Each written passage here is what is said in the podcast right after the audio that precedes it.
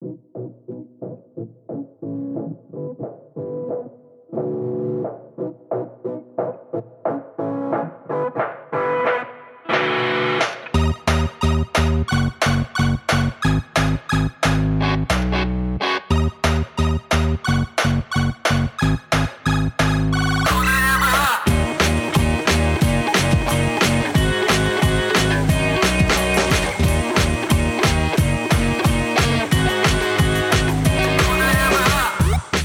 Всем привет! Это «Худо не было» подкаст, лучший подкаст в русском интернете про научную фантастику. Мы вернулись из нашего очень недолгого перерыва. Ну, у нас он был чуть дольше, чем у вас, э, слушатели, э, но у нас закончится первый сезон, и вот мы готовы начать второй, э, который будет, судя по всему, еще длиннее первого. Там первый был бесконечный, а второй будет совсем длинный. В этом во втором сезоне в основном будем читать книги, опять же, которые получили премию Хьюга, потому что Небюла еще нет. Это книги из 50-х. Вот такая нас ждет интересная декада, 50-е, немножечко современности. С вами сегодня я, Саша. Аркаша. Кирилл. Антон. И Артем. Всем привет и со вторым сезоном. Который и... как третий, только на один поменьше. Перефразируя классика.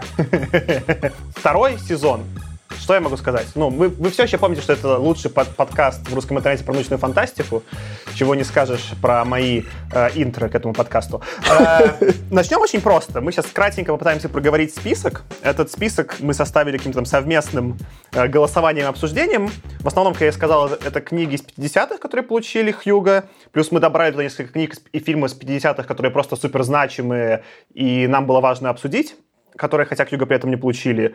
Э, там есть несколько советских книг, это наш основной список. И чтобы его разбавить, там были не только 50-е, мы решили добавить что-то из современности. А еще мне нравится, что у Саши в списке есть красненьким помеченные книги, которые называются «Потенциальные хиты». Потенциальные хиты. Я буду очень ждать этих выпусков. Давайте, наверное, перед тем, как мы идем в 50-е, я начну с наших этих нескольких вещей, которые будут про наше время. Там все просто. Там есть э, три три штуки, которые вышли в 2019. А, а, первое — это фильм «Синхроник», который как-то на русский, это, я не помню, как его перевели. «Грани времени». «Грани времени», который мы сходили и посмотрели э, на фестивале американского кино предпремьерный показ, и он должен был выйти в феврале, а в итоге, по-моему, права в русский прокат вообще не купили, поэтому у нас будет эпизод про фильм, который только мы, ребята, посмотрели. Э, но мы записали уже эпизод, поэтому он выйдет. Вот, и будет два фильма, которые выходят в 2020-м, э, которые просто невозможно пропустить, которые мы все равно, вы все тоже посмотрите, это просто неизбежно. Первый — это «Теннет», довод Кристофера Нолана. Ну, Кристофер Нолан сейчас один из самых больших sci-fi режиссеров в принципе и в целом важных режиссеров. Э, и второй — это Дюна Вильнева, может быть, она не успеет выйти к концу второго сезона, но я не верю. Скорее всего, мы будем кучу записывать эпизодов, и она уже там в декабре выйдет. Вильнев это тоже супер классный чувак, который снял там типа «Прибытие», а до этого снял еще и «Блейд Раннера» потрясающего, наверное, после «Прибытия», да? И еще две штуки мы взяли из 2019 которые получили Хьюга и Небюла вместе, кстати, чтобы мы все-таки оправдали название нашего подкаста. И у нас, ну, хоть в первый год выхода подкаста было что-то, что получило премии вместе. Это э, роман Мэри Робинет Коуэлл э, «The Calculating Stars», которого даже, я не знаю, как перевести на русский, у него нет русского перевода, наверное, будем читать на английском. И один из любимых мультфильмов э, Темы «Человек-паук через вселенные», который получил за сценарий Хьюга и Небюла. А давайте кратенько сначала поговорим, ну, пока мы будем писать список, что кто, наверное, ждет из этого, и будем набрасывать. Но я, вот, меня, на самом деле, к потенциальным хитам, три из них красненькие вот здесь. Я думаю, что Спайдермена многие смотрели, он прикольный, ну и вообще он в целом прикольный. И, конечно, ну как бы Нолана и Дюну, ну тоже, блин, я очень хочу посмотреть, потому что Вильнев так в целом один из моих сейчас любимых режиссеров, которые, мне кажется, вот все время снимал какой-то материал, который очень хороший, но что-то не хватало до гениальности. Я вот надеюсь, что ну, в Дюне либо будет полный провал, либо он сможет раскрыться. Ну, про Дюну у меня есть довольно большие ожидания, потому что у меня интересный путь был к ней. А, Все началось с того, что лет в 10 я играл в игру Дюна 2000. Вот, а и... как, а помнишь, как эти, когда харвестеры, да. харвестеры, извини, типа, черви выскакивали из земли, жарят твой харвестер? Блин, вообще, до сих пор их не могу простить. А, флэшбэки, да? Да, флэшбэки, да. Песчаные флэшбэки, вот, это а, фриманы, которые бегают по пустыне. Вот, после этого, спустя какое-то время, я еще в прокате на VHS мы брали, посмотрели, какой-то мини-сериал был, тоже по Дюне. Он был такой очень нуарный. Для меня это э, было очень странно, потому что он, ну, какое-то очень странное, немного местами даже кринжовое ощущение оставил, но в принципе казался таким, тогда не таким плохим. Вот. И только потом уже в довольно взрослом возрасте я пос- прочитал Дюну, и меня прям торкнуло, потому что там много таких концептуальных штук. Поэтому мне будет интересно посмотреть, что в итоге получится, потому что вот были такие три произведения, все разные во вселенной. Посмотрим, что будет в этот раз. Там же еще был фильм Дэвида Линча, была же экранизация Дюны Дэвидом Линчем, которая была полнометражной и дико провалилась. И после... Это вот был его такой единственный фильм, который был условно условно масс- масс-маркет кино, и потом он уже ушел в свое авторское. Она супер странная. Ну, то есть, как бы я ее посмотрел, она, она дикая, и там, ну, там, конечно, самые смешные, это вообще как там Харконины задизайнены, это просто... Ну, там есть какие-то очень интересные дизайнерские решения. Ну, кстати, странно, потому что понятно, почему основание плохо экранизируется, да, потому что ты говорил, что оно э, кусочками э, такое это кусочно-цельная функция, что называется, а в Дюна вроде как, ну, цельная классная вселенная, но мало кто нормально там, делает. Мне кажется, она очень длинная, и, во-вторых, там много довольно много моментов, где кто-то просто сидит и о чем-то думает. Да. Или, или медитирует и как-то воспринимает окружающий мир. А тогда, ну, не то, что не было в моде, тогда не снимали кино, чтобы как-то вот передать вот это общее настроение подчеркнуто, просто сцену снять. А сейчас снимают и Дастра, получается, когда вот сидит, медитирует. Брэд Питт невыносимо, да? Ну и судя по последнему фильму Тарантино, в принципе, он может снимать. Да. Ну там, кстати, у тебя интересно, я с тобой согласен в целом, Антон, э, там еще более прикольно, что она мало того, что медитативная, там куча мифологии такой, типа, очень фантазийной, и там же в целом до «Властелина колец» вообще нормально фэнтези не снимали. То есть там же вот как, как снимать мифологию, это какой-то отдельный скилл. Это же не просто... Вот все-таки Дюна это не, не такой вот sci мы читали про сороковые, где дело в какой-то там идее. Там есть огромный вот этот мир, и как его передать, что там вот есть вся эта мифология их, и, и религия, и там очень еще этого такого пафоса много, такого почти, не знаю, что ли, проповеднического такого, да, что вот там эти, они все важны, это в целом сложно экранизировать. Я бы еще вот про Дюну добавил то, что, ну, ты вот в нас не веришь, да, что мы закончим второй сезон? До декабря, да? Я, наоборот, слишком верю, что мы еще каких-нибудь а. спешалов поназаписываем, вот. потому не закончим. Вот. Я в этом смысле как раз хотел сказать то же самое, что я в нас верю, что мы не закончим до декабря, видимо. Я бы еще добавил, что я не совсем верю в продакшн-команду Дюны, потому что вполне как бы за год, ну, еще могут принести релиз. Теоретически. Это да, кстати. И тогда он нас, конечно, сильно подведет. Вот. И еще ты так уверенно сказал, вот в Дюна точно будет, скорее всего, надо смотреть.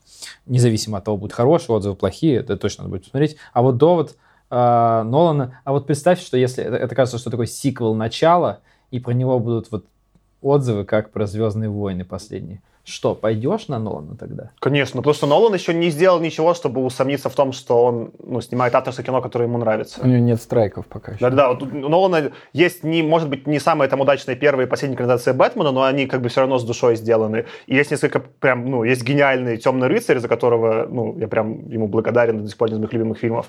И везде, в каждом фильме он, он пытался сделать что-то новое. Даже когда какой-нибудь, условно, «Интерстеллар», не все идеально, он, ну, он, он смелые вещи делает. И за смелость э, Нолана я пойду сказать, конечно. Ну, я бы еще добавил, что в этом фильме снимается Роберт Пэттинсон, а Роберт Пэттинсон последние 10 лет снимается в странных фильмах и не снимается в топорном масс-маркете.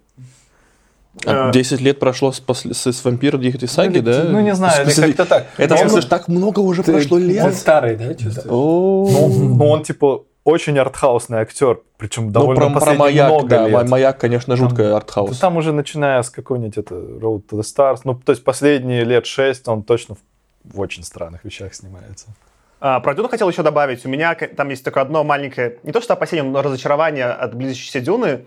А, предыдущие несколько фильмов, включая Blade Runner, Вильнев снимал с синематографером, наверное, оператор по-русски, а, Роджером Диккенсом который 14 раз номинировался на Оскар как синематографер лучший, и получил вот наконец-то за Blade Runner спустя ну, это наибольшее количество номинаций до получения. И это самый крутой э, оператор сейчас в Голливуде. У него очень крутые цвета, э, композиция. Он, он супер старый, он отказался так, снимать Дюну просто потому, что он уже, ну, не, ну, у него не было сил типа, на, проект. И вот это для меня ну, это была очень крутая команда. То есть крутая часть Blade Runner именно в визуале, и, к сожалению, там не будет Диккенса. Но он же еще снимает. Он еще снимает, но там, видимо, ну, он снимает там один фильм в год, условно. Не как, типа, там какие-то молодые операторы, которые снимают по много. Он там один, может быть, иногда два фильма в год снимает. Вот сейчас вышел 1917 в прокат. Прекрасный, господи, ребята, всем, пожалуйста, А ты уже сходите. посмотрел? Да, я посмотрел буквально. Скорее его- всего, Понимаешь, когда- что, что визуал это Диккенс. Это- я когда смотрел, я был в шоке. Что такое? Скорее всего, он уже получил какой-нибудь Оскар или Он парочку, ну, или даже получит, больше. только в будущем, скорее всего. Когда слушатели слушают этот эпизод, уже Ах, получил. да, да, да, да. Ну, Нет, ну правда, Ну там... вот, вот и узнаем наши Вау. предсказания. Сходите. Ладно, давайте дальше. Я А мы, может быть, к списку тогда уже перейдем, Да, да? да. Все прикольные фильмы, очень жду. И у меня, скорее есть ожидание, что вот эти фильмы, в отличие от того, что было в 19 могут не подвести. Что тут может быть что-то... Это, конечно, не «Звездные войны», шанс того, что что-то выстрелит высокий. Да, погнали к самому списку. Я буду давать его потихонечку озвучивать, а вы меня останавливаете, если есть что-то, что вас именно в этом зацепило, и рассказываете, почему вы хотите это почитать. Начнем мы и с рассказа «Забота о человеке». Это «Surfman» Дэймона Найта. Дальше у нас будет «Маленькая черная сумка» с Little Black Bag э, я же не знаю, как он, наверное, Сайрил М. Корнблат. Я хочу ее прочитать, потому что это на самом деле э, Кирилл так пишется. Ну, по-моему, про- произносит Cyril. Да, его Сайрил, по-моему, на русском Даже не Сайрил, Это как кириллица, как по-английски. Цирилик, ну нормально, кстати, Вот. да. Но это то же самое. Так что прикинь, э, вот если бы кто-то у нас был в списке, там какой-нибудь Аркадий, там. Аркаш, Ну, наверное, это для тебя, прочитать. как для меня Комаров был, да, будет? Ну, Немножечко. сути, да. Такой, бро. Бро. Э, Там про него очень смешно, что, э, что это один из его псевдонимов. То есть это там, я не помню, его настоящее имя, он там писал под там десятью разными псевдонимами, один из которых вот этот. Ну, как Борис Джонсон. У него у, у- у родителей друган был из России, видимо. Вот. Дальше будет фильм Destination Moon. Э, Там, по-моему, место назначения Луна, он ну, по-русски назывался. Это один из первых вообще серьезных фантастических фильмов, которые сняли. Дальше будет, о, чего я очень жду, День Трифидов Джона Виндема, или Трифидов, как любит говорить Кирилл. И я тоже так И люблю я. говорить. Да, ну, про это тоже, кстати, у меня есть такая мини-история, потому что у меня была девушка, с которой у меня были довольно нежные отношения, она эту книжку очень любила. Вот она, э, в принципе, любила всякие вот такие форматы 1984, в том числе и такие. Ну, э, Жизнеутверждающие книги. ну да, жизнеутверждающие книги. Вот. Э, И теперь мне интересно будет даже прочитать, э, о чем все это было. Я как-то раз застал на- по телевизору экранизацию Дня Трифидов, по-моему, с Эдди Иззардом в одной из главных ролей. А через несколько лет я увидел выступление Эдди Иззарда в колготках и на шпильках, поэтому я не знаю, какое это имеет отношение. Но этим Посмотрим, посмотрим. какой-то ассоциативный ряд уже сработал. Да, там а в э, экранизации они прям такие пластиковые были или как? Это такой хоррор-муви? Я не помню. Я запомнил только Эдди Иззарда. А, ладно. Я очень жду Трифидов, потому что... Трифидов я их называю. Вы меня не, не переубедите. Это была одна из книг, которую я в детстве прям прочитал. Каким-то образом найдя ее где-то в библиотеке, случайно э, взяв. И я прям, ну, у меня про нее какие-то очень сладкие воспоминания, что я не мог оторваться. И мне вот интересно, как оно сейчас, спустя много лет, зайдет. Дальше у нас будет Клиффорд Саймак «Город». Тоже книга, которую не получил книгу, но я добавил. Вот я тоже ее очень жду. Это была книга, которую я тоже прочитал, типа, в каком-то дремучем детстве, ну, каким-то подростком там, да. И тогда я подумал, вау, я прям до сих пор помню, там какой, вау, какой, типа, Тогда я считал этого слова, но как бы риткон, наверное, правильно сказать. Там есть как в конце твист, очень крутой поворот сюжета, который мне показался в детстве гениальным. Вот, мне сейчас интересно, он мне сейчас скорее покажется, ну, типа, нелепым, э, бессмысленным или классным, или вообще как это? Я не знаю. Это, если помните, у нас был Саймак в первом сезоне. Это вот Как этот- мы летали на Марс. Да, добрый... Нет, как мы летали на Марс, это был Кларк, а Саймак был правило 18, помнишь? Про... Точно. Про футболистов. Про футболистов. Да, дурацкий вот, этот- рассказ. Вот этот добрый дедушка. Вот его я жду. Дальше, вот, собственно говоря, единственная книга, которую я отметил красненьким как потенциальный хит, это Рэй Брэдбери. А ты не пропустил одного? О, я пропустил, кстати. Спасибо. Да, шаг назад. Я пропустил. Это Альфред Бестер, «Человек без лица», по-английски «The Demolished Man». Аркаша его ждет, я знаю. Да, я его уже деле прочитал, он прикольный. Он э, прикольный в том смысле, что эта книга для меня улучшила Слена. Вот это будет такой маленький тизер. э, я наброшу. Я хочу читать его полностью теперь. Э, э, Эта книга помогала мне не мерзнуть зимой. А, окей. Обогревала. Да-да-да, меня Это ты подводку к Брэдбери сейчас делаешь? Нет, нет, нет, это я про человека Я пытаюсь вчитать много смыслов в эту, в эту метафору про обогревала книга. ди- Диван подогревал. Диван, диван, именно диван подогревал. Что-то у меня очень много разных версий. Ладно, потом расскажем не под запись. Мебель не попортил никакую. Возможно, возможно, Аркаша подгорала в этот момент, понимаешь? А, Ну да, это чуть более прилично, чем то, что я подумал. Вот, дальше то, что мы еще не успели прочесть, э, поэтому будет, наверное, свежее. Ну, э, Фаренгейт, 451 градус по Фаренгейту. Супер известная книга, я в детстве тоже читал. Она мне даже в детстве показалась унылой. Не знаю, как сейчас пойдет. Слушай, кстати, я тоже ее читал в детстве и перечитывал года два назад. И года два назад она неплохо заходила, особенно на фоне митингов. Там же была какая-то еще недавно у нее экранизация, довольно какая-то там сериально отвратительная, которую все пропустили мимо. Была какая-то, да, странная экранизация, но есть старый, довольно неплохой фильм. Я не помню, какого он года. Ну, то есть что-то типа 70-х или 80-х. Я сейчас могу собрать, но он довольно старый, то есть там про него видно. Можем, кстати, и его даже посмотреть. И обсудить вместе с книгой. Знаешь, типа, будет, будет как эпизод э, про ну, нечто, где у нас там было много медиумов. Вот, дальше прям удивительно, что в один год, 54-й, и за новеллу, и за новеллету получил один тот же автор э, Джеймс Блиш э, за нов- новеллу «Дело совести» и за новеллету «Вернись домой, землянин» Хьюга. Одну, кстати, ретро, а другую нет. Э, ничего не знаю про него.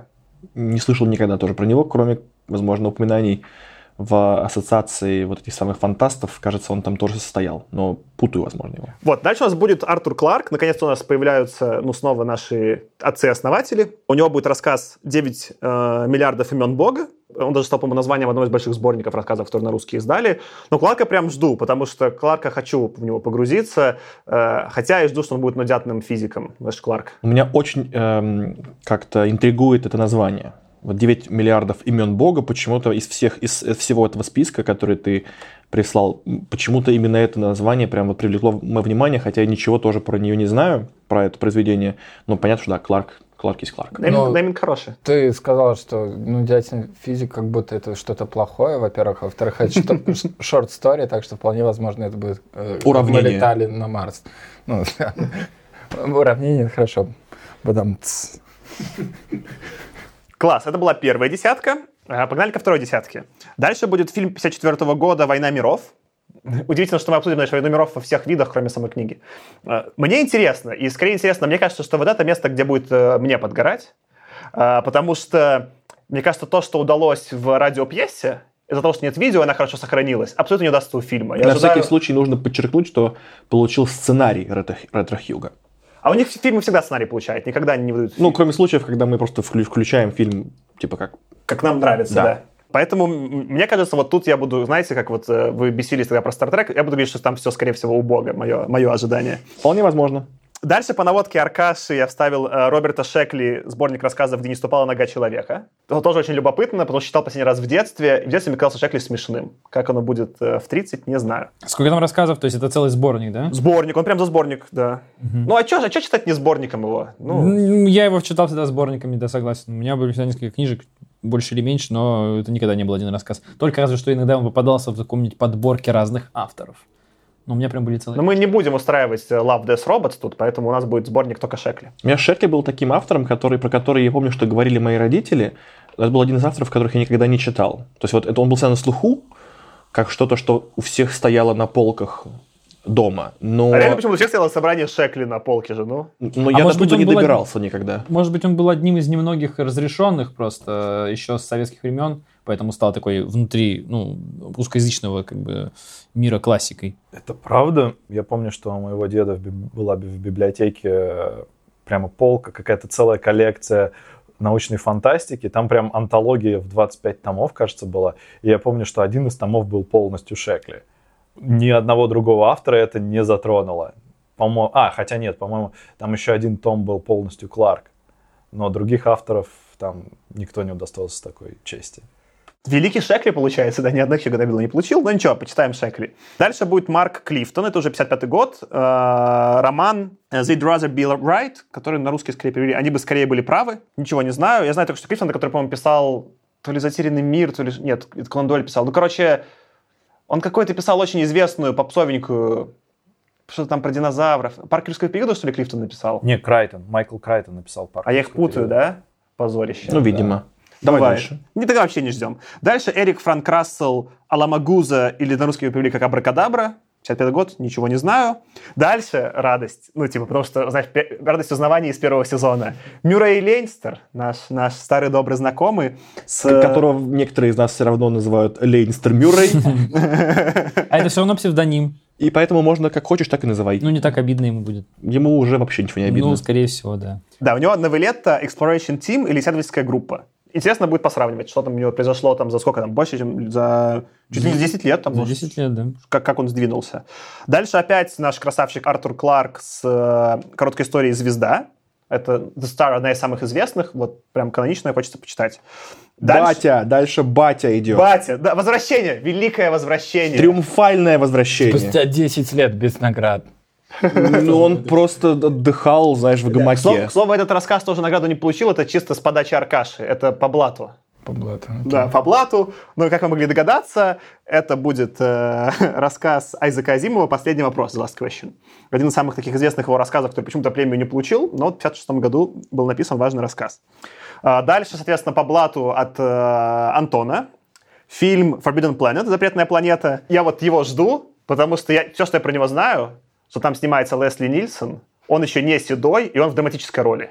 Про э, Нильсона нужно пояснить, кто это. Но, э, Да, это ты же тот думаешь? чувак, который в...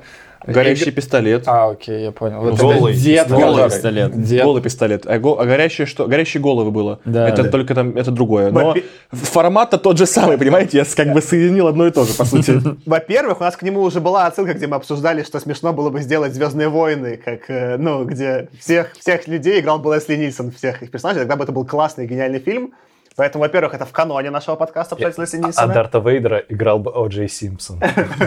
Воу, воу, воу. Полегче. Неполиткорректные шутки Антона. Спасибо, рубрика вернулась. Я, думаю, давайте просто на мета-уровне это явно вынесем уже на mic live, да? Шутки Антона, и что с ними делать? Ну, принимать. Потом, потом просто про тебя сделают отдельную, знаешь, вот на Ютубе такую рубрику, где просто будут вырезать из всех эпизодов тебя, склеют в один ролик на там 10 часов, и все будут просто гоготать. Не, а вы, вы поняли, знаете, что случится? Вот, типа, мы таким, ну, командой все записываем, у нас как будто сериал, типа, друзей, да, а это Джоуи, это единственный, у которого появится свой личный сериал спустя, типа, 10 лет, спин-офф, где, типа, ну, немножко другой по, по, по тону, ну, в общем, э, да, Джоуи. Вот, дальше, ну, короче, Нильсон, он там еще ходит, я видел, типа, в, э, на Ютубе, когда смотрел про него видосики, у него там э, скафандр такой серебряный, ну, как будто из фольги сделанный, а он на серьезных щах при этом как бы изображает, ну, драматического актера, а я еще знаю, что это Лесли Нильсон, это просто какой-то, ну, сюр происходящий. Подожди, Всё. но в голом пистолете он тоже на серьезных щах изображает нормального актера.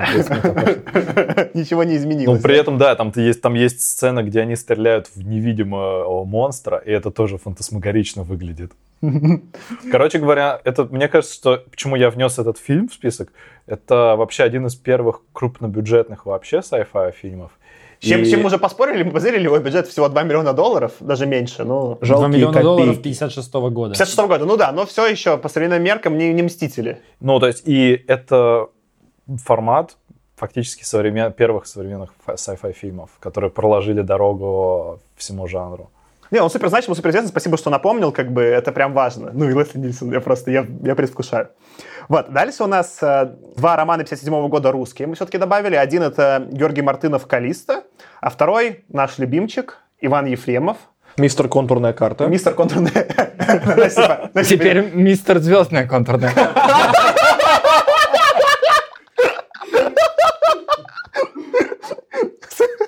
Извините, с романом «Туманность Андромеды». Ну, даже, он даже локацию выбрал в названии романа, кстати, да? Так что, ну, э, не подведет. Вот, ну что, если какой-то эпизод я, возможно, и пропущу в этом сезоне, то это будет этот. Я не уверен, что я просто смогу осилить еще одного Ефремова. Извините. Продолжаем. Дальше у нас, что это уже, третья десятка пошла, да? Фриц, э, Ляйбер, ну или Лейбер, не знаю, если, наверное, на какой-то американский манер его переводить. Э, The Big Time, Большое время. Ничего не знаю, знаю, что потом просто Фрица Лейбера будет много еще в 60-е. Какой-то был значимый автор, но я даже не, не слышал про него до премии. Дальше Авраам Дэвидсон Or All the Seas with Oysters. Так и хочется сказать Давидсон, да? Давидсон, да. Авраам Давидсон всегда, давай нормально. Некошерным Авраам. названием. Авраам. Авраам Давидсон, Авраам? будет. Э, «Моря полные устриц». Короткая история, рассказ, в смысле, 58 года. Вообще тоже ничего не знаю. Знаешь, потом все же оказывается, что, значит, типа Авраам Дэвидсон это тоже какой-нибудь э, псевдоним, знаешь, какого-нибудь там другого американца. Потому что обычно Авраамы все назывались Эбрахами, по-моему, когда переезжали. Но Эбрахам, этот, видимо, да. решил остаться верным себе. Что, в общем, я только могу... Лучше бы у Айзека учился. Ну да. Он, правда, Авраам. Да? Да. Ну и прекрасный молодой С одной... э, бородатый а, мужчина А покажи фотографии. Ну вот, как ты... О, офигенно, он похож на этого, как его звали, который все время его там цитаты про жизнь, который там жил в лесу. Генри Дэвид Тора? Да, да, он как Тора же выглядит, офигенно. И, Спасибо, чё- Антон. и что, во втором сезоне запишем альбом «Сыны Авраама», да? Но мы не можем просто, знаешь, вот так вот отцов менять. Он будет с органичным дополнением нашей команды А. Внуки Авраама тогда будем. А я так краем глаза... Мне показалось, что он похож на Достоевского. Мне было как интересно, ты описываешь сразу.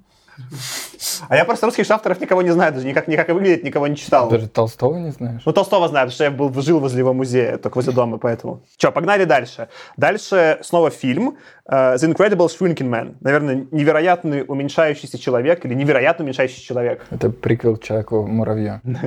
Или это приквел к «Дорогая, я уменьшил детей». Очень был странный, дурацкий. Мне так нравился в детстве этот фильм. Ну, ну, дурацкий, конечно, очень такой. Вот из, тех- из, из тех фильмов, которые вот ты вспоминаешь, что ты был маленький, сидел на ковре, смотрел этот фильм, вот там. Еще вот «Один дома», Бетховен. да, знаешь, вот абсолютно. И вот эта самая линейка. это. О, «Спасите Вилли» еще был вот такой. про- Мы с про- тобой, кажется, были в одном лет. Спасите Вилли, мне кажется, сейчас будет стыдновато А пересматривать. что да? это, что? Это как они кита спасали. Никита, касатку! Касатку. Ну, Ну, Я это почти то же самое. Ну, нормально. С- У всех немножечко... Как бы, касатка это хищник все-таки злой. Вообще, ну, да, касатка дельфина. А помните, она там еще прыгала, когда он, чтобы она бы перепрыгнула там через какой-то типа там бортик, и он стоял под ней, на него сверху капала вода. Ладно, ладно, ладно. Всем было стыдно надеюсь. Давайте дальше. Чертовы фэнбои, да? Собрали весь подкаст про научную фантастику. Дальше снова Клиффорд Саймак, э, веселый дедушка, с э, новелетой The Big Front Yard, или Необъятный двор. Я знаю, что это типа одно из самых его значимых произведений, и таких самых почему-то котируемых, но сам его не читал, посмотрим. Дальше Роберт Блох That Hellbound Train, который по-русски назвали более лаконично «Поезд в ад». Я хочу просто, ну, мне название нравится. Если вот ты сказал бы 9 миллиардов имен Бога, хорошее название, но «Поезд в ад» прям тоже хорошее. Я предлагаю под аквариум слушать. Вообще еще важно отметить, что Роберт Блок написал «Психо», который лег в основу фильма «Психо».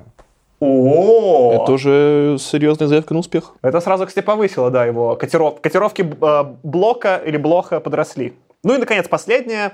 Это Стругацкие. Но это не последний еще. Там это даже в третьем десятке не последний еще. Да, я имею в виду в списке 50-х. Э, А. Это Стругацкие «Страна багровых туч». Вот я очень люблю Стругацких, я очень хочу прочитать это произведение, одно из немногих, которые я не читал.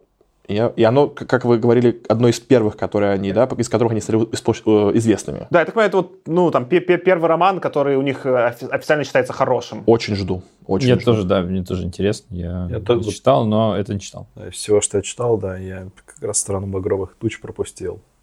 Поэтому Ну да, вот- интересный experience будет. Э, Ранее Стругацкие мне тоже интересно, потому что я читал уже более поздних, и там видно, что они все-таки рефлексирующие такие, ну, может, старперы в приятном смысле, да, они такие, знаешь, как Скорсезе, верландцы, уже повидавшие жизнь чуваки, а вот что они делали по молодости, мне, конечно, было бы любопытно понять. Ну все, это наш основной список. Давайте, наверное, мы, кажется, так все вкратце обсудили, давайте какой-то наброс, мне кажется, у тебя был, Тёма, отличный вопрос. А Ну, у меня был вопрос. Вот мы прочитали сороковые, и многих авторов мы вот узнали впервые, узнали, как они пишут, но все-таки это в основном были пробы пера.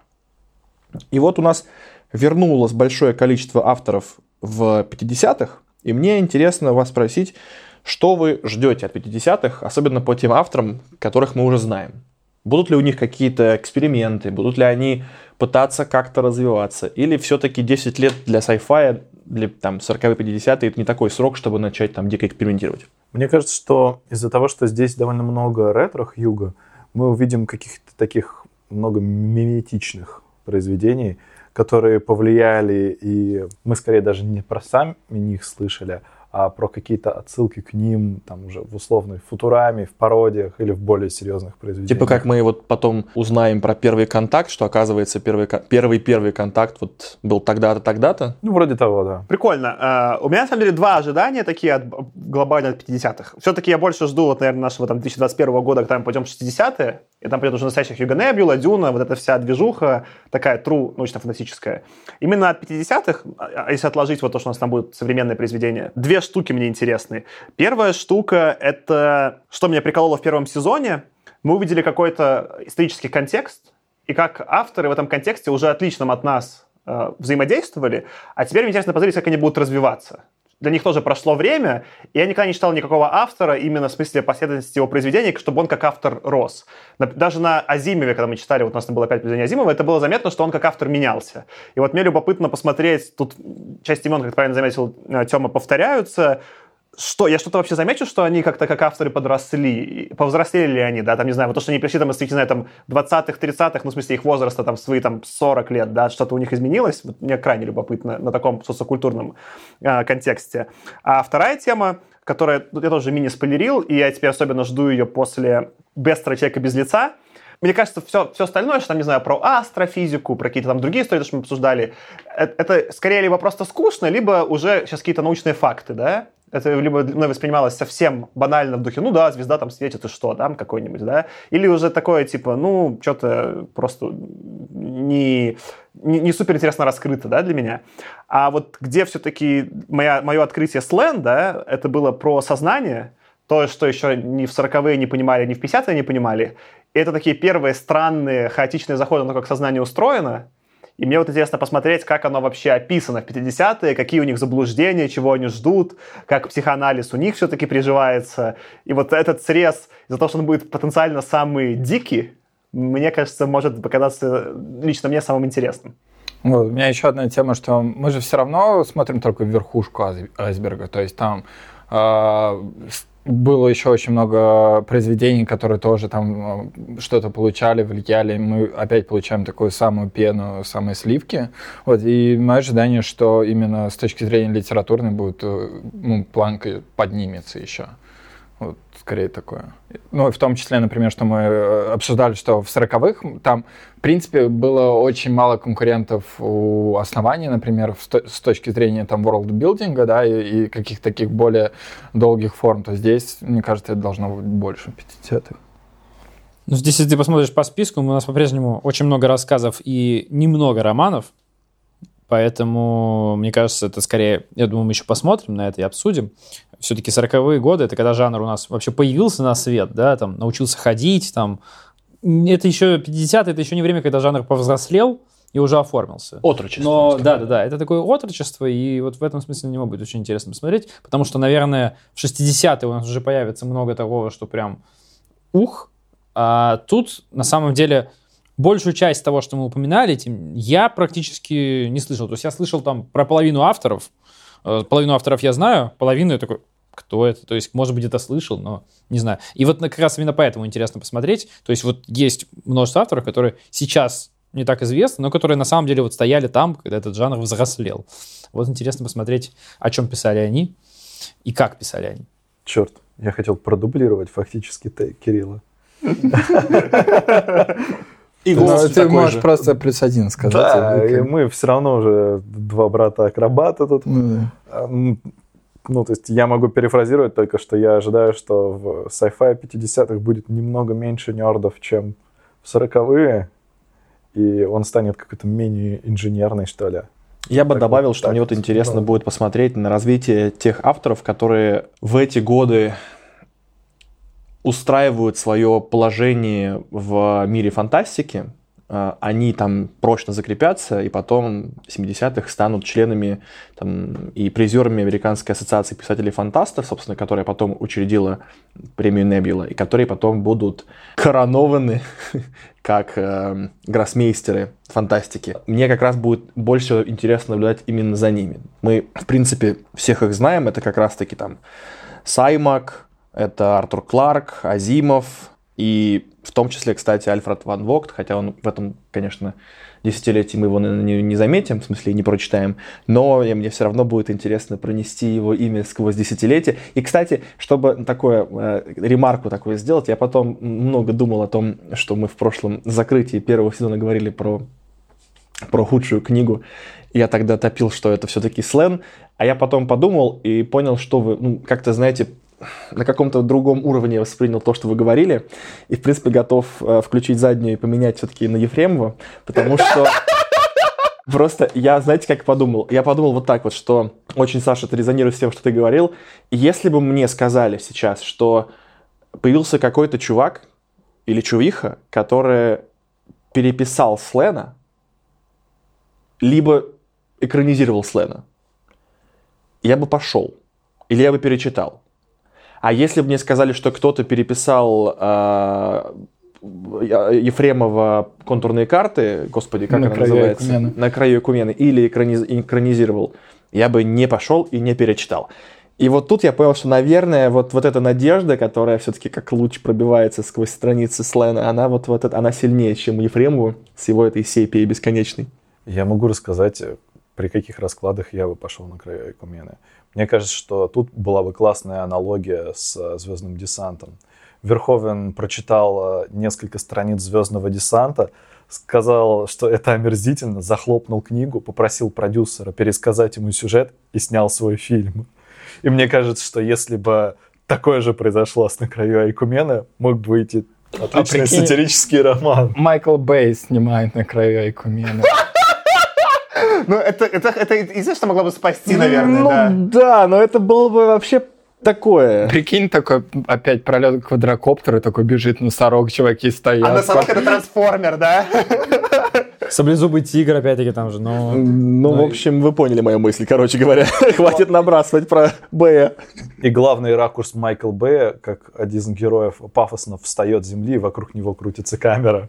И там еще этот пыль поднимается, знаете, типа, знаешь, типа, что-нибудь Да, да, взрывается. да, да, да, для да, совсем добивки. Я просто здесь, здесь добил. С Бэем вы прикольно придумали, это, наверное, единственное, что может спасти. Просто именно со Сленом, извини, не со Сленом, а с Звездным десантом, да? Хайнен все-таки э, хороший, известный, типа, автор, который был таких, может быть, немного ультраправых взглядов, скорее, да? Он такой был чуть-чуть вот топивший за такую, знаешь, как вот в Watchmen'ах за, не знаю, Рорш, ну, такой, он, условно, знаешь, за Роршаха бы топил. И поэтому и, и смешно, как раз-таки, экранизация Верховина. Почему смешная? Потому что Верховен, скорее, наоборот, либеральный, и он вот, ну, через фильм высмеивает фашизм. То есть там это было заложено в начальном материале, через просто другую призму Хайнленом, и ее взял Верховен, как бы, и, ну, сделал по-другому, да, то есть э, Верховену, понятно, с чего бомбануло. Ему бомбануло не с того, что это плохо написанная книга, ему бомбануло с идеей, которую она продвигает. А какие, ну, какие идеи в контурной карте? Просто там нет, ну, какой ты вот... Ну, вы придумали более-менее смешное, что дать режиссера, который снимает просто хаотичные взрывы, но дальше там особо никакого противостояния не построишь. Нет там никакого core-контента. У кого еще есть что набросить? Какие вопросы могут быть к десятилетию, к сезону? Или к чему-нибудь, к нам и что-нибудь еще? э, Вопрос, как, э, будет ли продолжаться вот эта тема с анекдотами, как вы думаете? Ну, я уже знаю, что да, потому что несколько уже рассказов первых, вот Little Black Bag и To Serve Men я прочитал, и там они продолжаются. Спойлер, спойлер. Традиции. Традиции, да. Но я надеюсь, что, вот как бы как сказал Аркаша, что это еще не взросление, это пока отрочество, да, и вот я надеюсь, что твой тейк был, ну, что он, вот он про 60-й скорее, что вот уже более, бо- больше метр в кавычках будет, и больше, там, может быть, глубина будет 60-й, а 50-й хотя бы от анекдотичности будут отходить. Мне еще кажется странным, что в целом, ну, по этому списку не кажется, что затронута тема войны. То есть, если посмотреть на мир в 50-х, то это там Корейская война, и в каждом доме начинают рыть бомбоубежище. А здесь ну, в списке этого не бросается в глаза как-то. А как ты это из названия-то понял? Ну, Там не похоже, правда. Ну и про 40 так, к слову, у нас тоже война практически не была затронута. Она там, ну, может, у Оруэлла там как-то отразилась чуть, но в целом она мимо проскочила. Ну, тут можно, не знаю, то есть тут можно потеоретизировать, я не читал подробно про то время, но там же попробуй покритикуй американское правительство. а, Тебя макартизм. скажут, что «А, этот, небось, советский Красный. шпион. Ну, или там не советский, но, да, макартизм именно я имею в виду. Поэтому вопрос, мо- мог ли стать автор, который писал на подобные темы, популярным. Ну, второй момент, что, возможно, это какой-то эскапизм. То есть, ну, в смысле внутренний. То есть ты, когда вокруг тебя война, и эта тема повсюду, ты, когда читаешь э, художественную литературу, ты не хочешь там тоже находить про войну. Ты, наоборот, хочешь что-то другое. Ну, возможно. Кстати, интересно, ну, что в каких-то штуках это могло все-таки проскакивать. А можно я тейк просто Кирилл разовью? Мне кажется, еще более прикольно, что это же просто про еще этапы взросления жанра, да? Нас типа там 40-е, 50-е просто развлекают, да? В 60-е, начиная с Дюна, нас развлекают хорошей мифологией, но это все еще, там нет никакого про, про Вьетнам, там никак не отражен, да? А метакомментарии это скорее вот, ну, там наши, какие-то нулевые, десятые, где еще есть метакомментарии про то, что в наши дни происходит и отражено там в романах. К слову, про маккартизм. В, 50 в том же году, когда вышел Forbidden Planet, в 56-м, вышел Invasion of the Body Snatchers. И кому-то это ничего не говорит? Что-то говорит, но что... Про то, как инопланетяне, ну, вселяются в мозги слизнями э, простым, Похи- амери- Похитители тела. прос- или да, простым да. американцам. То есть это как раз очень в духе Red Scare. А, блин. Ну, как коммунизм там проникает, вот это все. Ну, вообще, в- именно в фильмах фантастических, насколько я знаю, то есть мы, я, я не знаю вот про что будут те, которые мы обсудим, я их не смотрел, но там много было такой трешовой фантастики именно в кино, когда вот, да, это обычно прилетали какие-нибудь злобные пришельцы в попытке там нас всех захватить, и люди от них торжественно защищались. То есть такого, я так, насколько я понял, было очень много как раз в 50-е, и вопрос, что это просто премию не получило. То есть про это, возможно, писали, но про это не писали хорошо. Я первый трэш про пришельцев в кино э, помню только... Марс атакует? Да, только Марс атакует, абсолютно. Но то- я не знаю ничего, что было до этого, а это были там 90-е какие-то, наверное, годы. Но при этом это видно же, что, во-первых, это снимал Тим Бертон, а Тим Бертон не снимает серьезных политических комментариев. Ну, это была именно пародия на, на все. Вот это вот. И знаешь, что кажется, мне он, типа, ну, я смотрел Марса атакует в детстве, он мне не понравился. Я посмотрел его, типа, там уже, ну, в универе, типа, студентом, мне он не понравился. Но я все еще помню его настолько ярко. Эти их плохо нарисованные мозги, типа, сидяйные, прям прекрасно. Я забыл, кстати, там случайно Лесли Нильсон не снимался. я тоже Мне подумал, кажется, что, что вот Он это вот мог. как раз, да, вот это в его духе было. Озвучивал всех инопланетян. Не, он президент обыграл, мне кажется. Да, да. У меня Нет, есть президентом там, блин, мне почему-то помнится, что там был Джек Николсон, но... Не, ну мог, Да, но- да, но- скорее, кажется, нет, в Джек смысле, Николсон да, ну мог, как бы, ну, окей.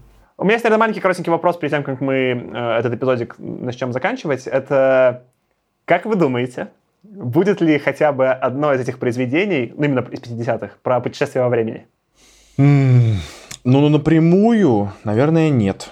Мне почему-то кажется, что нет. Слушай, ну у нас даже в 40-е было про путешествие во времени, поэтому, мне кажется, в 50-х тоже должно быть что-то. Короче, мне, мне кажется, просто любопытный вопрос про то, что вот, знаешь, этот троуп путешествия во времени, его вот когда-то еще там давным-давно придумал э, Герберт Уэллс в «Машине времени», и дальше он все время же всплывает в фантастике раз за разом, и в наши дни, и тогда, и вот мне интересно, я, во-первых, я рассчитываю, что будет, ну куда ж без него, и мне интересно, с какой стороны это будет взгляд, потому что это будет какое-то вот отражение времени. Когда всплывает в литературе путешествие во времени, неважно. Да. Э, Я просто объясню, почему я сказал, что, наверное, нет, потому что все, все путешествия времени, ну, а их было не очень много-то в 40-е, которые мы прочитали, были не очень хорошо сделаны, по-моему. Я нач- на- рассчитываю, что 10, 10 лет возьмут на подумать. Вот. А я еще думаю, что первая книга вообще в истории человечества была написана человеком, который совершал путешествие во времени. Так, еще один эпизод, который мы на маяк не отправим, хоть мы уже и не хотим, но так. Оу, это мне только сейчас дошло. Ну, неплохо, да. Окей. Ну что, хороших нам 50-х. Я надеюсь, нам будет весело и не весело, нам будет подгорать, и не только, и мы немножко кайфанем. И, пожалуйста, Вильнев и Нолан, не подведите. Да, пока у нас есть Чечел и хамовники, мы в безопасности. Ой, это была реклама? А, нельзя. А мы Бургер Кингу это рекламировали, а почему теперь хамовники нельзя? Ну ладно, все. Можем про район вообще говорить. Да. Потому что мы настолько крутые. Мы продублируем список э, самих произведений файликом в описании, ну или просто в описании напишем. Вы можете там еще с ними чекнуться. Так что читайте и слушайте. Мы будем постепенно все это выпускать. Надеюсь, все так же раз в недельку. С вами был я, Саша. Аркаша, Кирилл, Антон, И Артем. хорошего сезона. пока. увидимся через неделю. Thank